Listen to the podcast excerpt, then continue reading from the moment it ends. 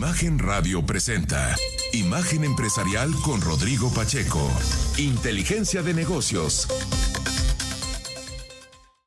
¿Qué tal? Soy Juan Carlos de la C a nombre de Rodrigo Pacheco, titular de este espacio, me da mucho gusto darle la bienvenida a Imagen Empresarial en este jueves 3 de agosto. Yo le invito a que nos acompañe e inicie su día con la mejor información sobre el cambiante mundo de los negocios, la economía y las finanzas, para que también usted pueda compartir sus eh, opiniones conmigo a través de redes sociales. Usted me puede seguir a mí en arroba soy de la C en Twitter, a Rodrigo usted lo encuentra como arroba Rodpack, también en Instagram como arroba soy Rodpack y en Facebook por medio de la página www.facebook.com diagonal Pack 905 y ahí usted va a encontrar todo lo que tiene que ver relacionado también con su viaje, sus vacaciones. Está subiendo historias y está subiendo, eh, está compartiendo con nosotros todo lo que está viendo en Japón. Si usted lo, eh, si usted lo sigue, ahí va a poder ver todo lo que relacionado con su viaje. La verdad es que sí da envidia, ¿eh? sí está viendo unas cosas bien padres lo tengo que decir, en vida de la buena. Saben que yo quiero y estimo mucho a buen Rodrigo, pero híjole, qué viaje se está dando. Pero bueno, también muy bien merecido. En fin, vamos a. Eh, también yo le invito a que siga usted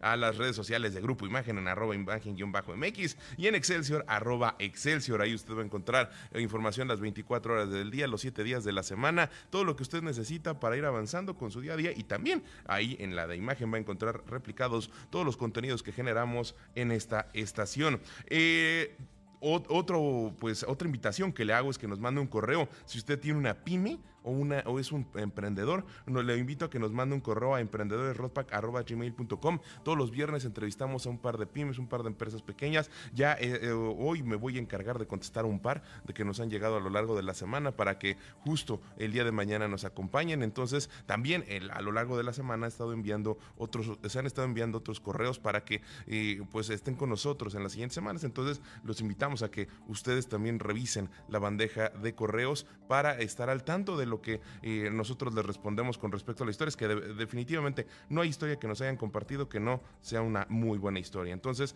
pues los esperamos, los invitamos a que nos compartan este correo. Y por último, no sé, antes de comenzar el resumen de este programa, yo mando saludos a Guadalajara, Jalisco, XHCSFM 93.9, Imagen Guadalajara, Verónica Villalobos y toda su gente. Les mandamos un caluroso saludo, un gran abrazo y pues todo nuestro eterno agradecimiento. ¿Por qué? Porque sin ellos no estaría llegando nuestra señal a todos ustedes. Así es que arrancamos con el resumen del día de hoy.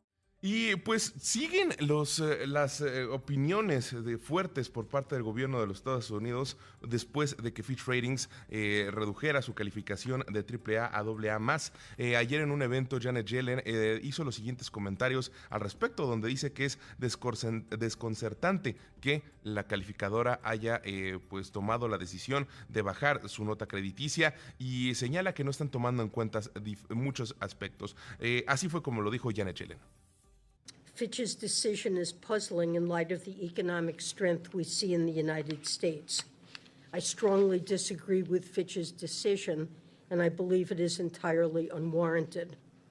Its flawed assessment is based on outdated data and fails to reflect improvements across a range of indicators, including those related to governance, that we've seen over the past two and a half years. No están tomando en cuenta muchos datos, es lo que dice Janet Yellen, y los que están tomando en cuenta son datos que no están actualizados. Y hay algo que dice, algo que señala hacia el final del audio, dice, eh, no refleja la variedad de indicadores, incluidos los relacionados con gobernanza que hemos visto en los últimos dos años y medio. Eh, esto que es un reflejo, lo que quiere dar a entender la eh, secretaria del Tesoro de los Estados Unidos, es que en el gobierno del Joe Biden han sido más responsables alrededor de lo que tiene que ver con su deuda que con los gobiernos anteriores, sobre todo resaltando el de Donald Trump, donde eh, justo ellos han dicho, eh, y fue muy señalado durante esta discusión que hubo hace algunos meses sobre el techo de deuda, que eh, habían sido irresponsables a la hora de llevar a cabo cierto endeudamiento, ciertos gastos y por eso se encontraban en la situación en la que se encontraban, donde tenían que llegar a acuerdos y que era muy complicado. Pero bueno, Estas declaraciones fueron, eh, fueron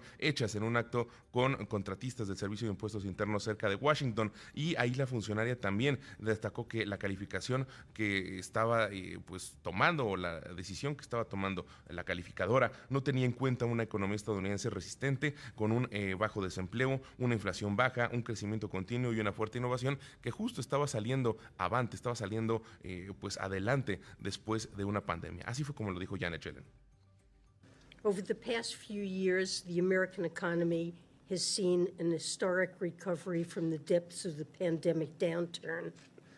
Over 13 million new jobs have been created since January 2021. Our unemployment rate stands at 3.6%, near historic lows. Overall annual inflation has declined every month for the past year, and our economy continues to grow. In the longer term, the United States remains the world's largest, most dynamic, and most innovative economy with the strongest financial system in the world. Ahí dijo Janet Yellen, en los últimos años la economía estadounidense experimentó una recuperación histórica desde las profundidades de una recesión pandémica. Se han creado más de 13 millones de nuevos puestos de trabajo desde enero del 2021. Nuestra tasa de desempleo se sitúa en 3.6%, cerca de mínimos históricos. En general, la inflación anual ha disminuido en todos los meses durante el último año y nuestra economía sigue creciendo. A más largo plazo, Estados Unidos sigue siendo la economía más grande, dinámica e innovadora del mundo con el sistema financiero más fuerte que existe a nivel global. Eso fue lo que compartió Janet Yellen. Estas son sus opiniones, fuertes declaraciones y, pues eh, siendo una reacción a la decisión que tomó Fitch Ratings hace unos días. Quien también reaccionó fue Jamie Dimon, el eh, pues CEO de JP Morgan, uno de los bancos o el banco de inversión más grande dentro de los Estados Unidos, donde destaca que es ridículo que países que dependen de la economía de los Estados Unidos tengan una calificación de AAA y ellos no. Así fue como lo dijo. I'll give you a couple of quick things. It doesn't really matter that much. Uh, you know, the markets decide. It's not the rating agencies who make these big decisions. Number two, they point out some issues which we all knew about, about our debt ceiling crisis and things like that. But uh, number three, most important, the American public, this is the most prosperous nation on the planet. It's still the most prosperous nation on the planet. It's the most secure nation on the planet. And I would point out to the rating agencies, I could, that there are a bunch of countries rated higher than us, like AAA, but they live under the American uh, enterprise military system. For, to have them be AAA and not America is kind of ridiculous. Eso fue lo que dice eh, Jamie Dimon y aparte eh, señala que eh, pues no es tan relevante lo que así es como inició ese, e, e, ese comentario. Las opiniones de, Jamie Dimon, o al menos a mí en lo personal, me gustan mucho luego las opiniones que da porque son muy claras y va al grano. A veces no pueden ser las más populares, a veces puede ser que se sale un poco de los esquemas y de los protocolos, pero al menos siempre es muy claro. Y bueno, pasándonos a, cuestiones nacionales, el peso a raíz de este tipo de comentarios, perdón, a raíz de la decisión que hubo de, por parte de Fitch Ratings. Ayer los mercados tuvieron cierta corrección, hubo un flight to quality hacia los bonos del eh, Tesoro de los Estados Unidos y por lo mismo el, eh, peso mexicano tuvo una, un retroceso de 0.94% en la eh, jornada. se ubicó el dólar interbancario en 17 pesos con 2 centavos. Y ahora, pasándonos eh, completamente o de lleno a cuestiones nacionales, eh, el día de ayer eh, se publicó, como ya lo saben, un podcast muy conocido por, por nuestros amigos de Banorte y ahí tuvieron un entrevistado muy, muy eh, que, normalmente da opiniones puntuales alrededor de la economía nacional, que es el gobernador del Banco de México, Jonathan Heath, donde afirmó que no habría cambios en la tasa de interés. Y es algo que hemos encontrado eh, eh, como un consenso entre analistas y entre economistas que dicen el Banco de México al menos hasta noviembre va a empezar a revisar si baja su tasa de referencia. Y eh, es relevante el que haga estos comentarios porque pues él es una de las personas encargadas de la política monetaria de nuestro país. Nosotros tenemos que ir a un corte, pero no sin antes invitarlos a que vivan el impulso imparable del pádel, la gran experiencia Cupra Padel Tour Imagen 2023, sean parte del primer tour nacional de categorías amateur y open. No pueden perderse la quinta etapa del tour del 17 al 20 de agosto en la ciudad de Cancún. Los esperamos en el, en el Journey eh, Padel Arena. Este es un club. inscríbanse en www.cuprapadeltourimagen.mx o al teléfono 2223 46 56 59. Cupra, Cupra Padel Tour Imagen 2023. Vamos a un corte y regresamos con más. El miércoles el tipo de cambio perdió terreno frente al dólar por tercera jornada consecutiva. En las ventanillas de los bancos el dólar se vendió en 17.32 pesos, 16 centavos más que el martes. Por su parte, el dólar interbancario cotizó en 17.02 pesos, un retroceso de 0.94% para la moneda nacional. Son las 6 con 16 de la mañana, regresamos con más aquí en Imagen Empresarial y ya está con nosotros un muy buen amigo de este programa, alguien a quien estimo bastante, Ernesto Piedras, CEO de The CIU, de Competitive Intelligence Unit. ¿Cómo estás Ernesto? Muy buenos días. Siempre muy feliz contigo, Juan Carlos, con Rodrigo y con nuestra audiencia, pues aquí arrancando la mañana y con noticias y números del sector de las telecomunicaciones qué importante, siempre lo destacas tú, se ha convertido este para la vida cotidiana, para los hogares, para las empresas, para la productividad del país, ¿verdad, Juan Carlos? Eh, y sabes que a mí eh, eh, creo que era importante o es importante platicar con alguien que está tan en contacto con estos datos, con las cifras que se dan a conocer, con este sector en general, porque la Anduit, la encuesta nacional sobre disponibilidad y uso de tecnologías de información en los hogares del INEGI, que fue dada a conocer hace un par de semanas, tres semanas aproximadamente, pues es, nos arrojó datos impresionantes. Por ejemplo, 93.1 millones de usuarios de Internet o internautas en México, esto es el 78.6% de la población y entonces, cuando uno se da cuenta de la magnitud que ya tiene esta tecnología que hace menos de 30 años eh, no estaba tan en el mapa, pues nos abre un mundo de posibilidades. Yo siempre he pensado que es por medio del Internet que muchas personas que a lo mejor no tienen acceso a una educación superior, a lo mejor que no tienen acceso a, a ciertos libros, pueden encontrar una herramienta muy poderosa para poder salir adelante y siempre acabar superándose, estimado.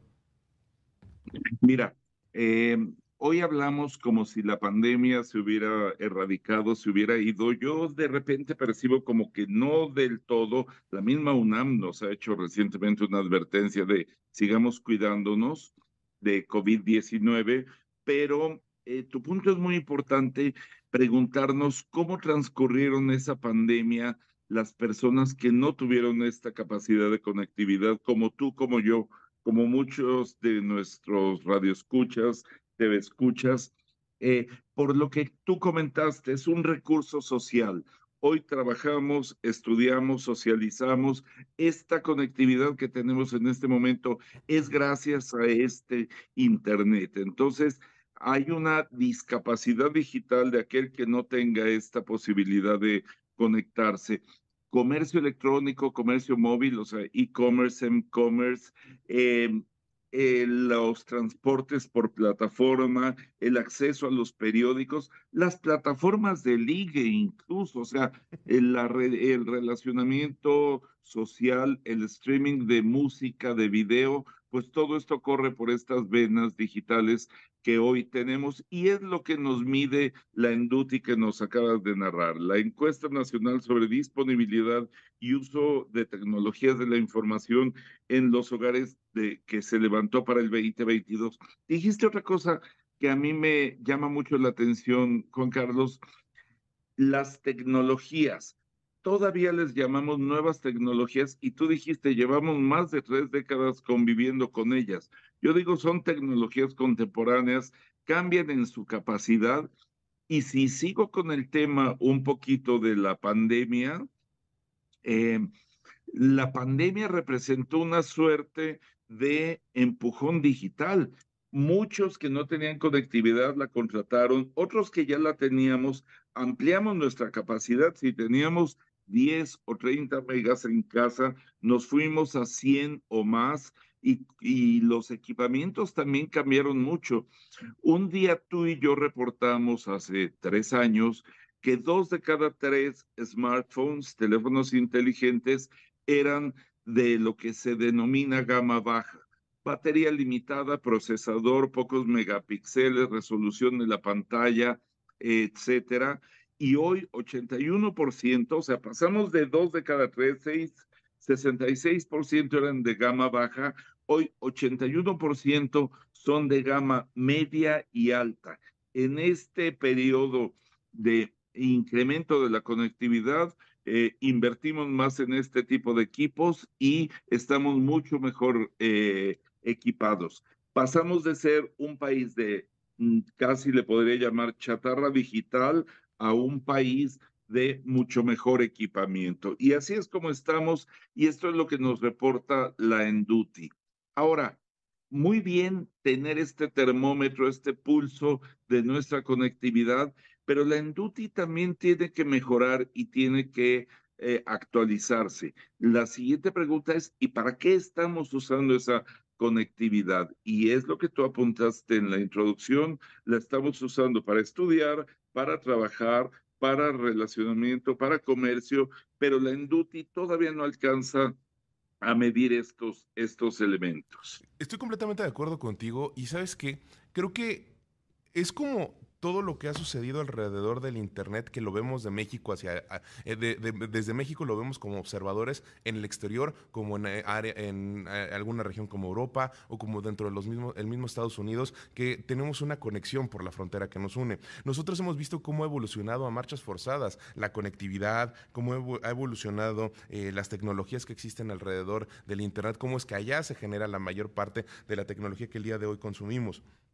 Y creo que en México tiene que haber ya también una evolución del pensamiento. Allá, los mismos directores generales de las empresas se dieron cuenta de que era necesario que ellos se dieran a la tarea de estar al tanto de todo lo que tiene que ver en cuestiones tecnológicas dentro de su empresa, porque no solamente funcionaba que hubiera un director de tecnologías, porque cuando trataban de comunicarse entre ellos, no existía una, existía una barrera en la cual uno no entendía lo que quería señalarle el otro, y la tecnología se volvió algo importantísimo para ellos. Aquí en México vamos un poco atrás con esa evolución, pero creo que se está dando poco a poco. Eh, cada vez hay más directores que entienden esta parte, pero también en la sociedad está permeando este entendimiento de es necesario estar conectado. Qué complejidad esto que describes, pero es totalmente cierto. El modus operandi y la personalidad de los ejecutivos ha cambiado mucho. Antes tú tenías, me voy 20 años atrás, tú tenías al CEO, al jefe de toda la operación de una empresa, y tenías al CTO, al Chief Technology Officer, o al Chief Information Officer y tenías el resto de la operación como el área de capital humano, el área de finanzas, de aprovisionamiento, almacenes, etcétera. Hoy el CTO, el encargado de la tecnología, tiene que estar involucrado transversalmente en la operación y obviamente también el CEO, el director general de la empresa, eh, transversalmente con toda la operación porque ya no es la operación y la tecnología, ya no es nada más para tener ahí un recuento digital de la operación, la, la tecnología nos eh, toca todos los puntos vitales de la operación de una empresa. Almacenes, capital humano, nómina, ventas, ventas electrónicas, cuánto han crecido estas, es muy importante también decirlo. Entonces, está cambiando, pero la esencia de lo que estás comentando, Juan Carlos, es cambia la tecnología y cambia nuestros hábitos. Hábitos de empresas, hábitos de familias y hábitos de personas, por supuesto, también. Y creo que esto, el, el INEGI empieza a reflejarlo, porque ya cada vez vamos viendo cómo ellos tienen ciertas categorías de en qué es lo que lo utilizamos más, ¿no? Y me, me, me, parece importante destacar, por ejemplo, que ya un 11.1% de las personas o de la, del, del trabajo que se hace en Internet está dedicado a las ventas, por ejemplo, que es algo que el e-commerce no se veía, como mencionabas o como lo, destacabas anteriormente, que en la pandemia, antes el e-commerce había todavía una cierta barrera de confianza en nuestro país. A raíz de esos años que estuvimos encerrados, poco a poco vimos cómo fue evolucionando. Y el hecho de que las ventas por Internet ya cada vez sean más aceptadas, eso nos habla de una evolución en el consumo, nos habla una evolución en la tecnología usada por las empresas y también utilizada por las mismas personas para poder comprar que están utilizando sus tarjetas, que están utilizando cuentas, que están utilizando entidades financieras y eso nos lleva a un mundo de posibilidades porque mientras más personas estén dentro del sistema financiero, más oportunidades hay de tener patrimonio, más oportunidades hay de que puedan este, generar riqueza para toda su familia en generaciones que vienen, más educación también existe alrededor de lo que tiene que ser con finanzas. Entonces, creo que es muy importante y me dicen que tenemos que ir a un corte, entonces te pido que con este comentario nos quedemos para el siguiente bloque, lo arranquemos con él y me digas tu opinión al respecto. Son 6.26 de la mañana, regresamos con más aquí en Imagen Empresarial. La economía mantuvo un buen desempeño en el segundo trimestre del año. De acuerdo con el sistema de indicadores cíclicos elaborado por el INEGI, el indicador coincidente para mayo, que muestra el estado general de la economía, se ubicó en 101 unidades, un avance de 0.06% frente a abril y alcanzando su mejor nivel desde agosto del 2008 resalta que tres de sus seis componentes tuvieron desempeños positivos. En tanto, el indicador adelantado del reporte, que busca anticipar los cambios en la trayectoria de la economía, se ubicó en 100.3 unidades en junio, un avance de 0.13% en relación con el cuarto mes del año. El avance fue originado porque tres de sus seis componentes tuvieron desempeños positivos. El INEGI reveló esta semana que, de acuerdo con su estimación oportuna del Producto Interno Bruto, la economía nacional creció 3.6% entre abril y junio. 6.31 de la mañana, ya está eh, sigue con nosotros aquí en Imagen Empresarial, en nuestro buen amigo Ernesto Piedras, CEO de CIU, de Competitive Intelligence Unit, y con él platicábamos al respecto de cómo están siendo los datos que se dieron a conocer en la Enduti de el INEGI hace unas semanas, cómo, ah, cómo fue que eh, pues ha permeado las tecnologías en nuestro país, y estábamos hablando específicamente del comercio electrónico, la evolución que tuvo a raíz de la pandemia, y pues bueno, yo hacía el planteamiento de cómo esto también apoya, impulsa a las familias en cuestiones de eh, inclusión financiera, los hace tener distintos conocimientos alrededor también de finanzas personales. Pero, ¿cuál es tu, eh, ¿cuál es tu opinión al respecto, estimado? Juan Carlos, y fíjate que este es un cambio histórico muy, muy importante, debemos decirlo. México, nosotros en México no fuimos históricamente un país de comercio remoto. ¿Qué quiero decir con esto? Tú hacías la referencia de Estados Unidos.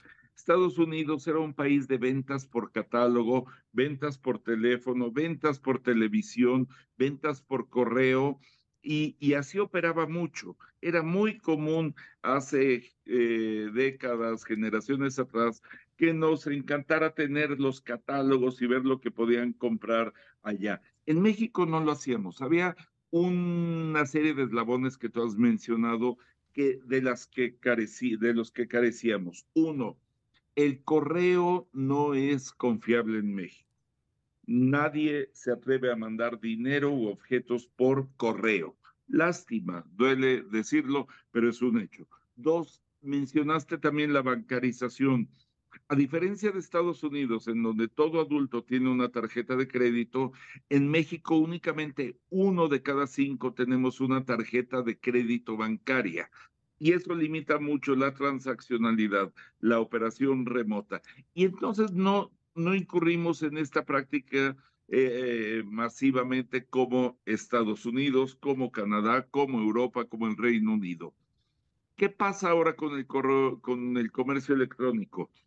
Empresas como Mercado Libre, Amazon, etcétera, han resuelto mucho ese eslabón de la entrega física de los servicios o de la entrega digital. Y hoy prácticamente todos estamos eh, incurriendo en el comercio electrónico. Y como tú dices, ese es un detonador que hace crecer la economía. Te sigo dando números. Cuando empezó la pandemia, la OSD dijo la economía de México va a caer 36%. La realidad es que la economía cayó 8% en el 2020, 8.2%. Es muchísimo, fue una gran pérdida económica, pero hubo un diferencial de 27 puntos entre lo que había predicho la OSD y lo que efectivamente sucedió. ¿Qué fue lo que la OSD no consideró? Que hoy tenemos estas tecnologías de la información y esta capacidad de conectividad. Ese fue un muy importante amortiguador, que es el que tú describes, el que yo estoy también contando en números, que nos permitió seguir operando eh, económica y socialmente. Entonces, eh, mm, si me dejas ir un poquito al plano legal, entendemos hoy por qué a partir de la reforma de las telecomunicaciones de hace prácticamente una década, se consignó en la Constitución el derecho básico a la conectividad. Todo mexicano tiene derecho, tenemos derecho a estar conectados. Y, ahí está esa importancia, porque tú lo describiste, eh, tenemos salud a distancia, educación a distancia, comercio a distancia, y es fundamental asegurarnos, y de esto se trata eh, mucho esta encuesta de INEGI, la Enduti, asegurarnos y llevar el pulso de que todos los mexicanos efectivamente estemos conectados con las mismas capacidades de ancho de banda fija y móvil. Y creo que el, siguiente reto, así como eh, hay muchas cosas de las cuales podríamos hablar, pero en cuestiones de conectividad, eh, estamos hablando de que ya casi el 80% de las personas, como lo mencionábamos en, en, los datos al inicio de esta entrevista, ya tienen la posibilidad de conectarse a Internet. El 20% que resta es una labor que tenemos que eh, ponernos, pues, echar manos a la obra, ¿no? Porque lo mencionas muy bien, cada mexicano tiene derecho a estar conectado. Es ya un derecho, es algo que una persona tiene, que, tiene por qué ser mexicano, simple y sencillamente, y debería de poder hacerlo. Entonces, ese 20% de la población son áreas que están remotas, son eh, lugares a los cuales ha sido muy, ha generado muchos problemas que las empresas lleguen hacia allá. Desde el gobierno federal ha sido señalado hasta a veces con cierta, eh, pues yo no quiero decirlo con, eh, de mala gana o, ha sido señalado como que las empresas no han querido llegar, sino que, eh, y creo que ese es el aspecto incorrecto al respecto. Más bien es un nos tenemos que hacer cargo de la mayoría y de, donde hay cuestiones de más, eh, eh, eh, donde es más sencillo que lleguen y después nos vamos a encargar de ciertas áreas. Y así es lo como lo hemos visto que ha sucedido con, los años. Y creo que hay tecnologías actualmente, también se han desarrollado cuestiones como Starlink, por ejemplo, aunque a pesar de que sigue siendo muy caro para la, nación, para, para nuestra nación, eh, el hecho de que lleguen internet satelital, eso nos puede dar una opción para, para que haya más regiones dentro de México donde pudiese llegar el internet. Entonces, creo que es una cuestión de prácticas que eh, tiene que sentarse el gobierno con las empresas tecnológicas en nuestro país y con las empresas que se dedican a cuestiones de redes, obviamente, y que entre todos haya un consenso de cómo es que podemos hacer para llevar a este 20% de la población, veintitantos por ciento de la población que resta, las cuestiones de comunicación y de conectividad necesarias para que todos puedan llegar y estar en su casa o estar en cualquier lado y poderse conectar a Internet. Exacto, cuando refieres ese 21% de una población de prácticamente 130 millones, pues estamos hablando de 23 millones, 26 eh, millones de personas que no tienen esa conectividad, pero eh, eh, otra vez suscribo lo que dices, Juan Carlos son los mexicanos que más trabajo, que más dificultad y más dinero costará conectar. Porque cuando conectas una conurbación como la Ciudad de México, con alrededor de 20 millones de personas, Guadalajara, Monterrey por el estilo, eh, es muy fácil radiar, iluminar con señal eh, en estas geografías.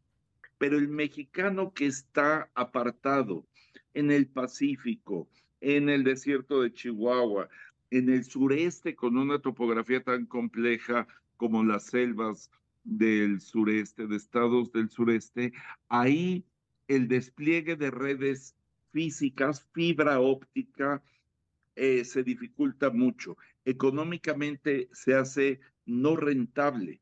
No porque no sea rentable, es como la salud y la educación. No porque no fuera rentable, los vas a dejar desconectados. Pero entonces ahí entra esa complejidad que también describes.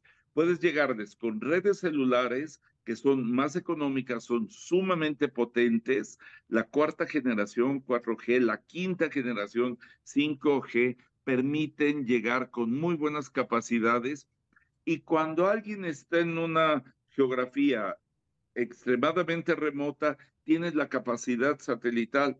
Estamos, Juan Carlos, a eh, pocas horas, a tres horas de que se despliegue un nuevo satélite que va a iluminar con señal al país, el Júpiter 3.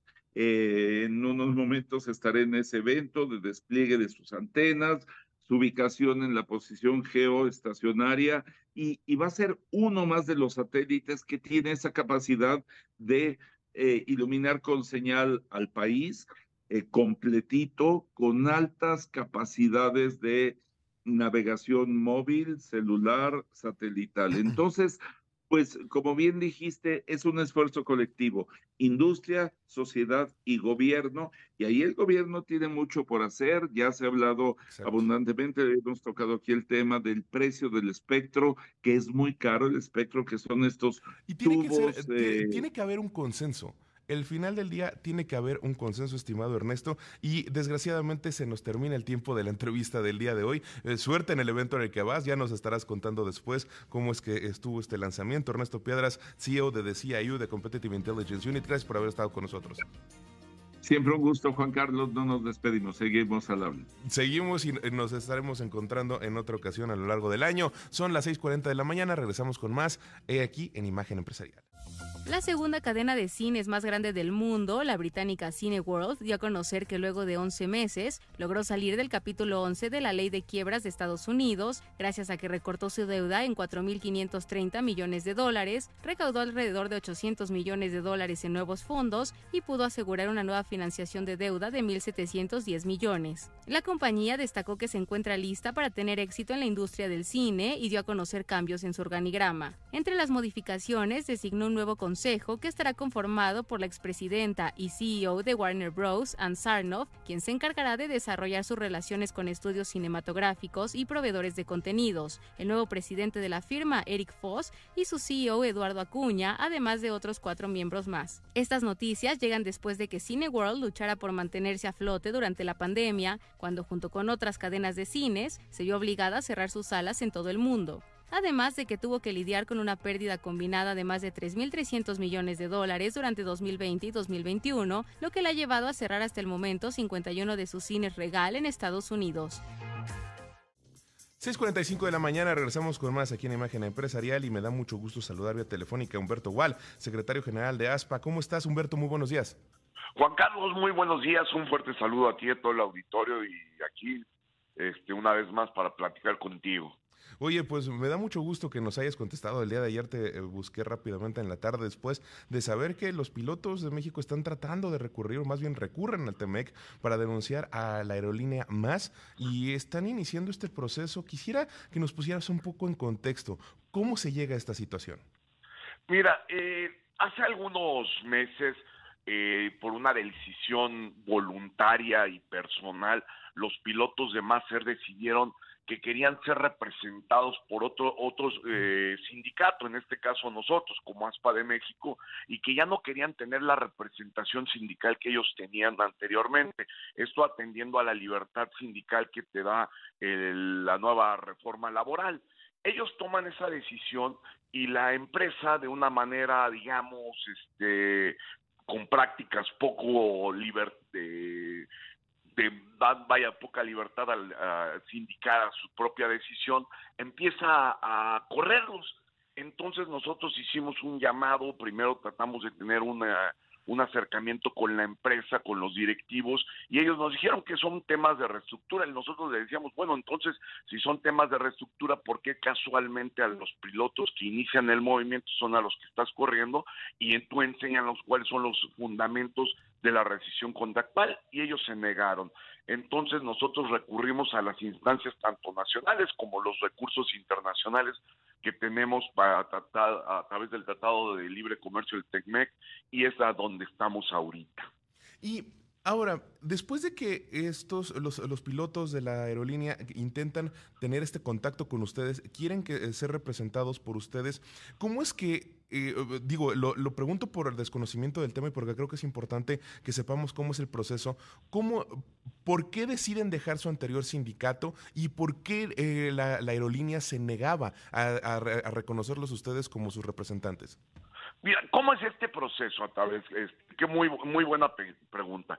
Ellos agarran y de manera voluntaria ellos le mandan una carta al sindicato que actualmente ellos estaban o que todavía tienen eh, la representación, la titularidad del contrato colectivo.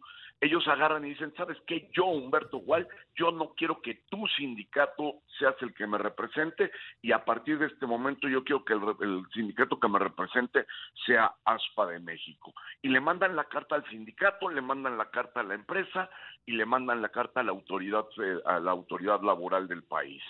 Entonces, eh, ellos se negaron de, abiertamente, se negaron, pero eso ya nos lo da ya nos lo da la nueva reforma laboral. Acuérdate lo que pasó, por ejemplo, en Silao, en otros lados. Tú ya puedes tener la decisión propia de no pertenecer a un sindicato que te tengan que meter de manera eh, forzosa y que la empresa, ¿qué hace la empresa? Cuando forma una, eh, está iniciando, pues yo agarro un sindicato blanco, un sindicato que no defienda los intereses de los trabajadores, un sindicato que no los representa, más, que no conoce ni a sus representantes sindicales, los, los trabajadores no los conocen, no nunca han votado por un representante. Y entonces, eh, ellos ya de manera cautiva llegan a ese sindicato. Y a través de esta reforma laboral ellos dijeron, ya no, yo quiero que el que me represente en verdad sea un trabajador que nosotros escojamos. Y, me queda claro que a raíz del TEMEC, es, eh, creo que es algo que aquí en este programa, en muchos otros espacios, se ha destacado como una, algo benéfico para el trabajador mexicano. El hecho de buscar que tengan esta libertad sindical, el hecho de que ellos tengan eh, pues, el derecho de decidir quién los, eh, quién los representa. Y ahora, ustedes, en, pues al iniciar este proceso del TEMEC, ¿qué es lo que sigue? Porque Perfecto, ya hubo este enfrentamiento con la empresa, los pilotos dentro de la compañía dicen, queremos que sea ASPA quien nos represente, ASPA eh, pues a su vez está iniciando el proceso, pero ¿qué es lo que viene? ¿Cuáles son los pasos? Eh, sabemos que ya, si no mal recuerdo, son nueve los casos que se han resuelto de manera favorable, o, son nueve casos y la mayoría se han resuelto de manera favorable hacia los trabajadores en cuestiones de representación sindical, pero en su caso tiene alguna peculiaridad que tengamos que conocer o eh, va a seguir los procesos que siguieron, como bien mencionas, aquel ejemplo que pusiste de GM en Silao? Mira, eh, sigue el, mismo proceso como se han dado los demás casos, el mecanismo laboral de respuesta rápida. ¿Qué diferencia hay? Hay una diferencia muy peculiar en este caso, porque es el primer caso que se presenta eh, de un conflicto eh, laboral, pero por servicios, no por manufactura tú recordarás el de General Motors, por ejemplo, ahorita que mencionamos el de Silao, eh, o, algún otro que ha sido del sector de, la costura, es, es, de producto, de manufactura, este es de servicios, de pilotos, es de trabajadores. Entonces tiene un tratamiento todavía este, especial por parte de la autoridad laboral, tanto de los tres países como de Estados Unidos, eh, Canadá y México, porque estamos hablando de la libertad sindical y no de un producto como manufactura que pudiese ser sujeto a ciertas este, presiones, como fue el caso de General Motors, que, la, que el producto no, no se los dejaban entrar a Estados Unidos, y este es de servicio, entonces tiene un tratamiento sumamente peculiar y especial y mucho interés por parte de la autoridad laboral de, de Estados Unidos también con los que hemos tenido contacto. Y, me queda claro que desde Estados Unidos han señalado que es importante que se cumplan con las reglas del TEMEC en, México y, y vamos, actúan con cierta rapidez cuando existen este tipo de reclamos. Hay una tiempo o hay, una, hay un calendario que se vaya a seguir con respecto a este caso o cuándo podremos empezar a conocer resoluciones al respecto? Eh, yo creo que desde la próxima semana, eh, una vez que se activa el mecanismo, que le dan entrada, que le dan este, que hacen el análisis, eh, qué es lo que hace la autoridad, se empieza a contactar tanto con la parte del patronal, con la parte de los trabajadores y están viendo cuál es el acoso laboral que les están imponiendo esta, eh, varios directivos de, de, la empresa de Macer. Entonces ellos hacen el llenado de la documentación y después determinan, hacen el reclamo también a la autoridad laboral mexicana de que no, esta situación que se está llevando no es la correcta para que también ponga inspecciones laborales y se pueda resolver el, conflicto. De manera paralela, nosotros hemos metido ya la, eh, la solicitud Estamos en espera de los juzgados laborales que yo esperaría que en los próximos cinco o seis días nos den a conocer la fecha para llevar a cabo el recuento de la votación, es decir, que se vuelva a ser un tema de votación y que lo y de una manera libre, directa y secreta a través de la urna los trabajadores de una manera completamente voluntaria y personal puedan elegir el sindicato al que quieran hacer. Eso es lo que estamos esperando nosotros también en la, eh, por parte de la autoridad laboral mexicana. Eh, los juzgados laborales se habían ido de vacaciones eh, y se presentaron ahora con fecha primero de agosto y estamos en espera, en espera ya estos días que nos den la fecha para que se tenga que hacer una vez más el recuento y la votación.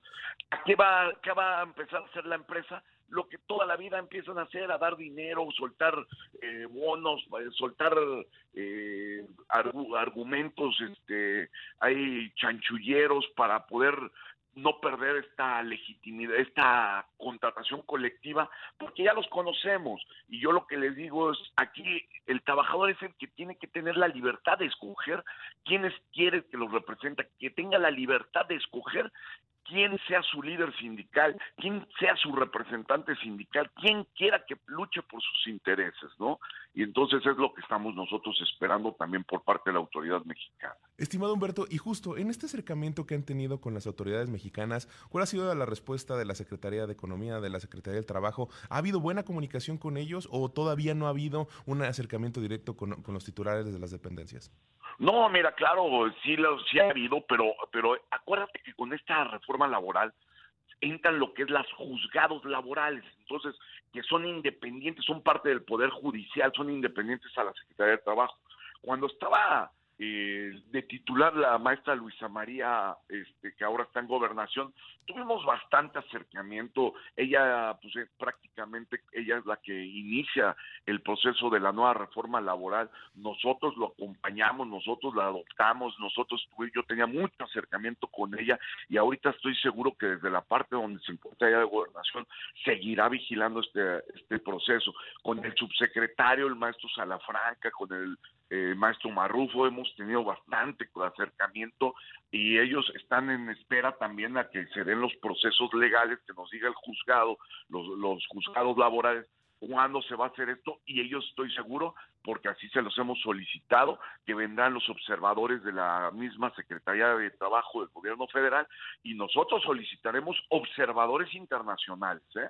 Aquí para que todo sea muy claro, estamos solicitando que vengan observadores de muchos eh, países para que vean que el proceso de legitimación se va a llevar de una manera clara y transparente.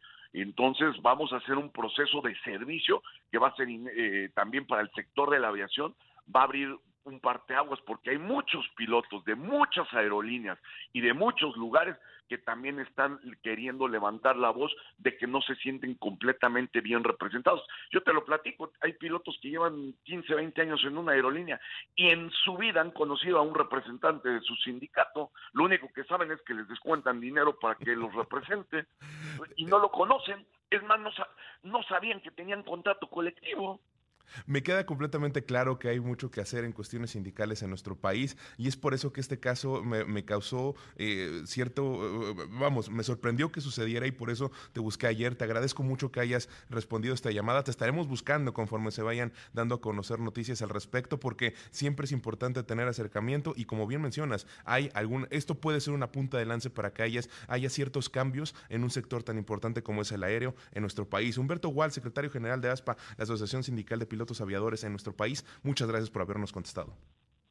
A ti te agradezco mucho el interés y para rematar nada más, para terminar, le hago un llamado a todos los pilotos que se atrevan a tomar la decisión, la reforma laboral nos lo permite y los vamos a acompañar con todos los mecanismos nacionales e internacionales. Perfecto, Humberto, muchas gracias por haber estado con nosotros y nosotros llegamos al final de una emisión más de Imagen Empresarial. A nombre de Rodrigo Pacheco, le doy las gracias por habernos acompañado. Yo soy Juan Carlos de la C y lo dejo aquí en Imagen Informativa con Aurora Cepeda en la primera emisión de Imagen Informativa. Hasta la próxima. Imagen Radio presentó Imagen Empresarial con Rodrigo Pacheco. Inteligencia de negocios.